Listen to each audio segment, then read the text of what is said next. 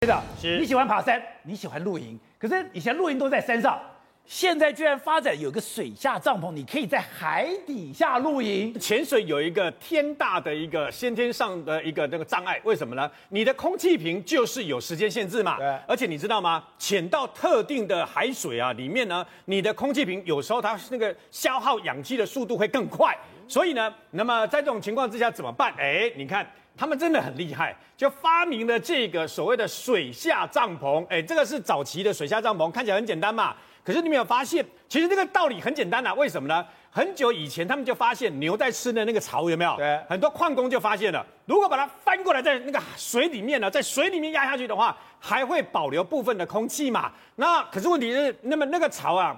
就算保留部分的空气，还会有个问题，就是你呼吸久了以后，二氧化碳会更多。那像这样的一个水下帐篷呢，你们要发现，我就可以在上，如果我这个潜水到一定的时候的时候，我就可以在上面稍微休息一下啊。为什么？你可以把把你的水费呢把拔掉。你看，直接从这个地方踩着进去了以后呢，我可以暂时在这个地方休息啊，然后把水费呢暂时啊保留我空气瓶里面的氧气。这个是早期，那么呃有一种概念叫像水下露营一样，不过它还是比较简陋型的。那么经过了这些年以后的改良了以后呢，它现在水下，它的水费已经拿掉了。对，它的水费拿掉，然后里面都是氧气，都是空气嘛，我就在里面稍微休息一下，必要的时候搞不好可以吃个东西啊，补充一下水分等等。为什么？因为潜水人员最需要做的就是在水里面呢，海里面呢，能够。逗留的时间越长越好，我就可以完成一些任务啊，我可以探勘呐，啊，我可以摄影啊，我可以做科学实验等等啊。那么这就有这个问题嘛，所以现在更不得了了。为什么呢？现在的设备，各位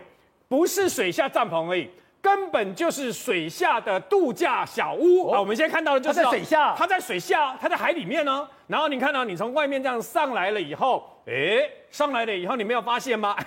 有点离谱，它有灯光，对不对？